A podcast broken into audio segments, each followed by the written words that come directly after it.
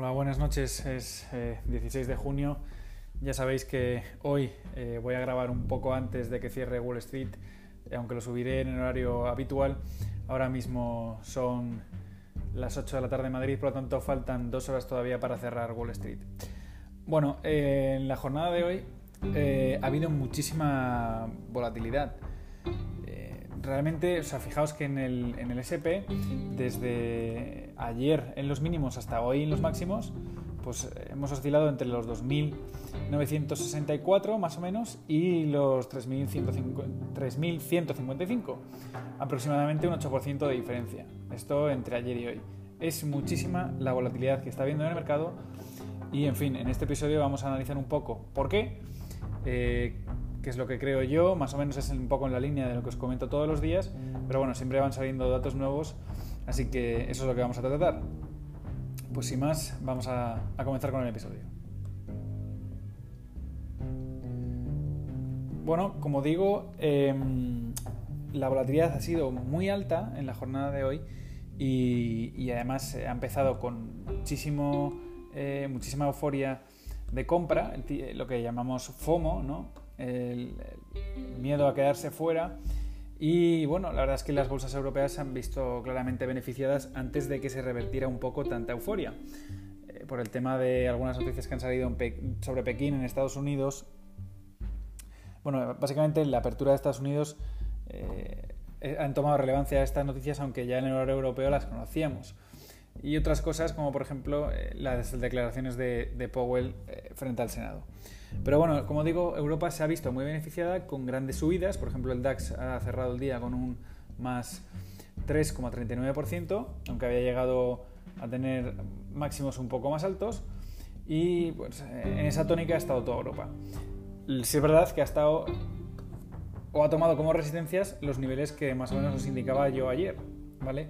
Así que veremos a ver si los termina por superar o, vamos eh, de resistencia soporte, resistencia soporte, porque ya os digo que aunque voy a terminar el episodio diciendo esto, a mí me da que esto huele a mercado lateral que echa para atrás. ¿eh? Así que no, no nos hagamos. ese es mi escenario para este verano. ¿eh? Bueno, eh, Europa se ha visto beneficiado de, estas, de esta euforia matutina, pero luego ya os digo, ha empezado a tomar relevancia el tema de, de los posibles rebrotes en China, sobre todo en, la ciudad de Pekín, y también rebrotes en Estados Unidos, en Texas, en Arizona, etc. Eh, algo quizá descontrolado. Mm, bueno, eso es... Eh, hay, que, hay que analizarlo con más calma. ¿no? Desde luego están subiendo los casos, pero de ahí a que se descontrole hay un paso. ¿no? Y bueno, realmente lo que ha movido hoy el mercado o lo que ha hecho que la cosa se desinfle un poco, pues ha sido Powell. No Powell y la Fed otra vez, y esta no va a ser la última. Eh, durante esta semana lo vamos a ver otras dos veces más interviniendo. Así que el resumen ha sido que todo iba muy bien en euforia máxima hasta que eh, Powell ha puesto algo de realidad. Algo de realidad. ¿Vale? Ahora comentaremos punto por punto eh, lo que ha dicho. También Trump hoy ha salido en su estrategia de marketing de ensalzar Estados Unidos al máximo por unos datos de, de ventas minoristas supuestamente muy buenos. Hombre, evidentemente han sido mejores que los del mes pasado, pero bueno, eh, de ahí a decir que son los mejores de la historia, pues, eh, en fin, hay que tener un poco de... hay que ser Trump, ¿no? Para decirlo. Pero bueno, sí, sí, ha salido otra vez en combate y, ahí está el tío eh, diciendo que han tenido los mejores datos de, ventas minoristas de la historia y que nos acordaremos de esto durante mucho tiempo. Bueno, pues eh, ahí está el mercado a golpe de noticia y a golpe de titular, sin más, ¿vale? Em, ¿Esto va a caer? ¿Va a seguir esta burbuja o no? Pues yo os digo que ahora mismo estamos en un mercado alcista y lo llevo diciendo mucho tiempo ya, bueno, por lo menos dos o tres semanas, y en fin, el mercado alcista puede tener su pullback e incluso puede volverse bajista esto no es eh, ultra rígido, pero la realidad es que ahora mismo, pues sí, eh, esto es un mercado alcista y mientras no cambie, pues eh, estamos en, esa tendencia. Ya está, tú verás cómo quieres operar, si quieres ir en contra del mercado o quieres sacarle algo de partido. Otra cosa es que cuando esto se empiece a girar, pues tengas las precauciones debidas, ¿no? Eso si eres trader, pues como, como hago yo, ¿no? Luego ya el tema de los ahorros podríamos estar hablando de otra cosa.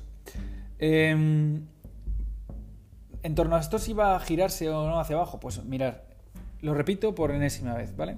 Mi opinión es que para que haya una caída debería haber un sentimiento em, de euforia inversamente proporcional al que hubo, eh, perdón, eh, proporcional al, que, al de pánico que hubo en febrero. Ahora mismo, mientras la gente se esté preguntando si sí, si no, si se cae, si sigue, eso quiere decir que no hay un sentimiento de euforia todavía descontrolado al máximo.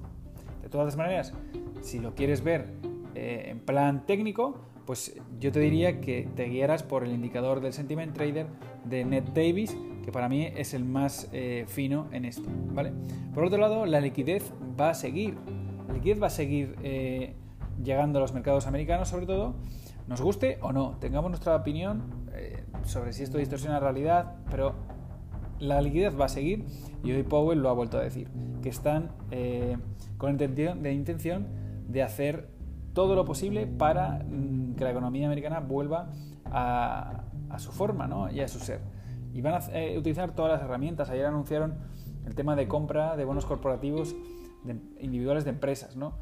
Y, en fin, si en algún momento tuvieran que comprar directamente ETF del SPY o acciones concretas, lo harían, lo harían ¿vale? Así que eh, la liquidez va a seguir ahí. Además, Trump también ha anunciado una inversión de un trillón de dólares, de los suyos, trillón de los suyos, en infraestructuras. O esto va a seguir eh, impulsado por la administración, nos guste o no. Y eso ayuda a que la tendencia pues, siga siendo alcista, ¿vale?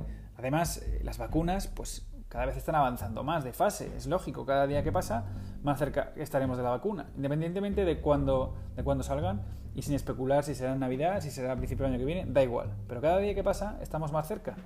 Y eso el mercado también lo sabe. Además es un año presidencial, elección presidencial en Estados Unidos y a Trump le debe favores mucha gente. Y esa gente le toca ayudar. Le toca ayudar y, esto, pues, eh, independientemente de que nos parezca eh, feo la manipulación o no, yo aquí estoy para ganar dinero, no sé para lo que estás tú. Y, y no para juzgar cosas. Yo no soy periodista, no, no hago titulares o hago juicios de opinión. Yo estoy aquí para intentar analizar cómo está el mercado y ganar dinero con esto. ¿Vale? Esto es muy importante diferenciar entre la opinión, la crítica y el negocio. ¿Y de qué vives tú? ¿Vale? En mi caso, pues vivo de hacer trading y, y tratar de sacarle partido a esto. Ya está. Vamos a ser prácticos. La guerra comercial, que también era un síntoma de peligro, pues se ha descafeinado totalmente y a ninguno de los dos países les interesa entrar ahora mismo en esto. Y además tácito. O sea, es que están haciendo reuniones, eh, claramente está descafeinada eh, esta guerra y este asunto.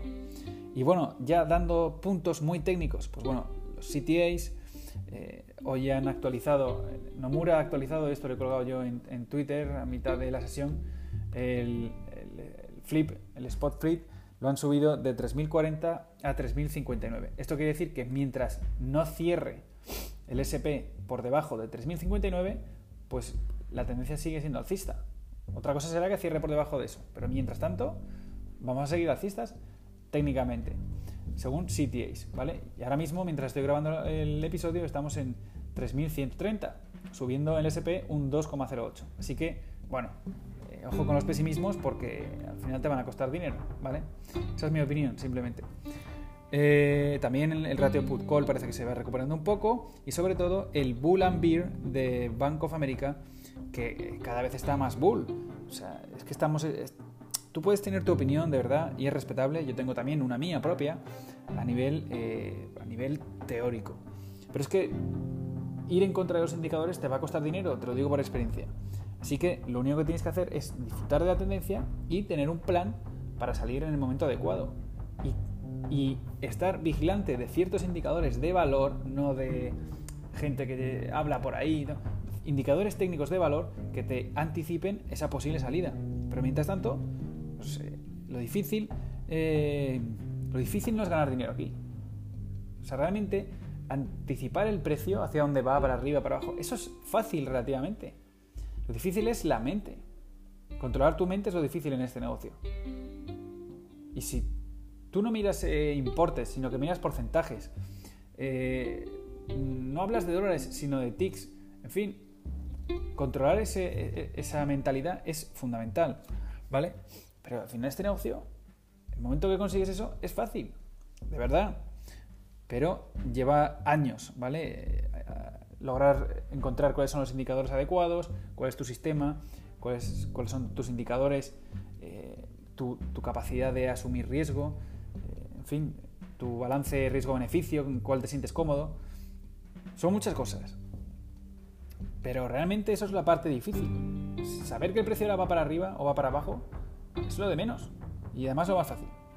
Bueno, a nivel negativo, por decir algo negativo técnico, pues os voy a decir que la vela que está dibujando hoy el SP tiene una, pinta malísima. Eh, es que además el nombre ya es siniestro en sí, se llama vela lápida. Básicamente es como bueno, la, cruz de Jesucristo, ¿no?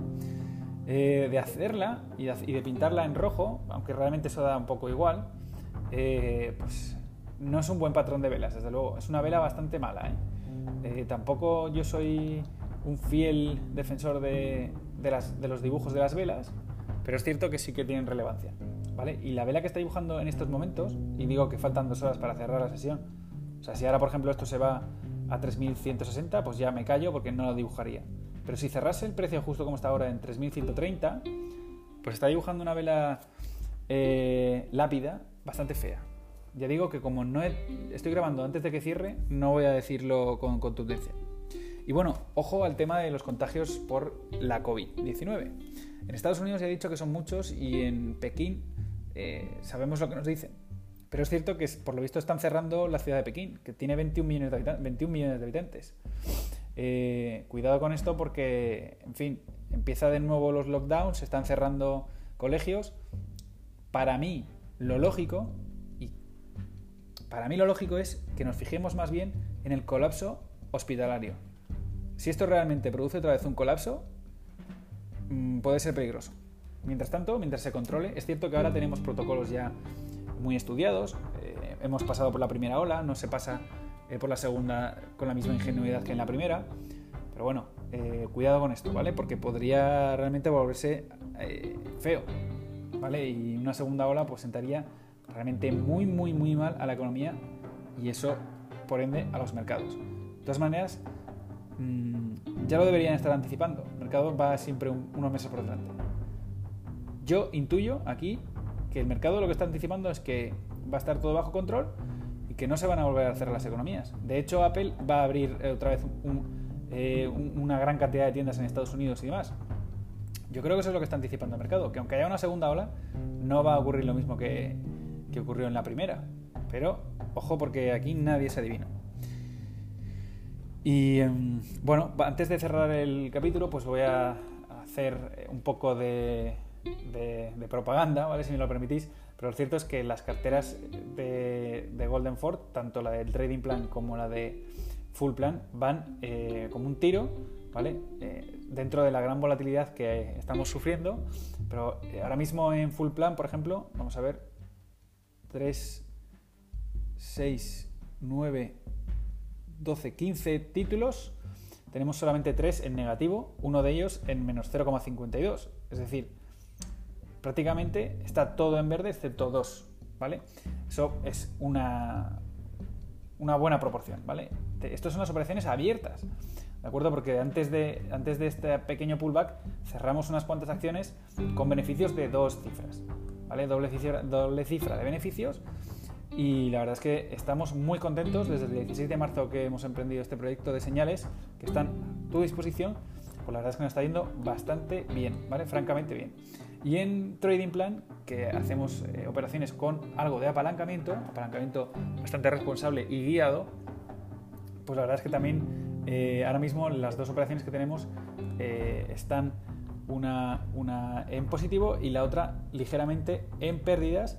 La que está en pérdidas es un largo en GLD, que bueno, GLD ahora mismo vale 162,44 y nosotros entramos en 163, así que estamos 0,50 dólares eh, por debajo, ¿vale? Prácticamente estamos en neutro, ¿de acuerdo? La otra operación que tenemos en largo es en la compañía Take-Two Interactive Software, ¿vale? Eh, una compañía de software para gaming y demás eh, que hemos comprado hoy, ¿vale? Bueno, pues sin más, la verdad es que estoy contento de que esto nos vaya así, eh, tanto a mí como a los clientes que están suscritos a estas señales. Y bueno, por último, tema eurodólar y tema Bitcoin, ¿vale? El eurodólar está retrocediendo, más o menos en la línea de que lo que os anticipé en el vídeo de repaso semanal. Eh, lo más probable es que vaya a buscar de nuevo eh, la media móvil de 200. ¿vale? para cuando la coja puede que valga pues, en torno al 1.10,7, perdón, un, un dólar 10,7, ¿vale? más o menos por esa zona. Así que no descartemos que siga eh, bajando para coger un poco de aire, puesto que la subida que se pegó el euro dólar fue de órdago, ¿no? Y haga algo parecido a lo que yo pasó entre el 20 de febrero y el 23 de marzo. Eh, quizás no con tanta contundencia, pero eh, sí que el dólar debería de coger un poco de fuerza que ha perdido durante estas semanas. El Bitcoin, pues no tengo mucho más que añadir de lo que dije ayer. La verdad es que está bastante pegado al comportamiento bursátil, pero es que encima hoy que la bolsa está subiendo un 2 y pico por ciento, el Bitcoin sube solamente un 0,47. Así que, eh, bueno, la vela que dejó ayer es muy positiva, un martillo alcista, pero, en fin, Bitcoin sigue consolidando precio, lo cual no es ni buena ni mala noticia, pero sigue consolidando precio, y esta es la verdad, desde el 7 de mayo. Vale exactamente lo mismo que valía el 7 de mayo. Y eso, pues bueno, cada uno que saque sus conclusiones. Eh, cuando el precio se pone a hacer esto, pues eh, puede ir para arriba o para abajo con mucha fuerza. Así que veremos, eh, creo que irá en la dirección hacia donde vaya la bolsa, desgraciadamente. Em, y ya está, por último quiero deciros que, y esto sí que es de verdad lo último, que el mercado para mí tiene una pinta de lateral que echa para atrás durante todo este verano, hasta que por lo menos vuelvan los, los earnings del Q2. Y en fin, yo en relación a esto, pues mis vacaciones, ya os digo, que van a empezar el 24 de junio aunque el servicio de señales eh, funcionará como siempre, con normalidad, siempre durante todo el verano trabajando y el vídeo semanal también seguirá eh, funcionando. Pero los podcasts me tomaré 15-20 días de descanso, puesto que si esto se pone lateral como yo creo, pues tampoco tiene mucho interés. Y además, eh, mañana no voy a poder grabar por motivo de viaje, así que nos vemos ya el jueves. Mucha suerte y, y de verdad, espero que estéis todos bien lo siento si me he extendido hoy un poco más de la cuenta. Un saludo y hasta el jueves.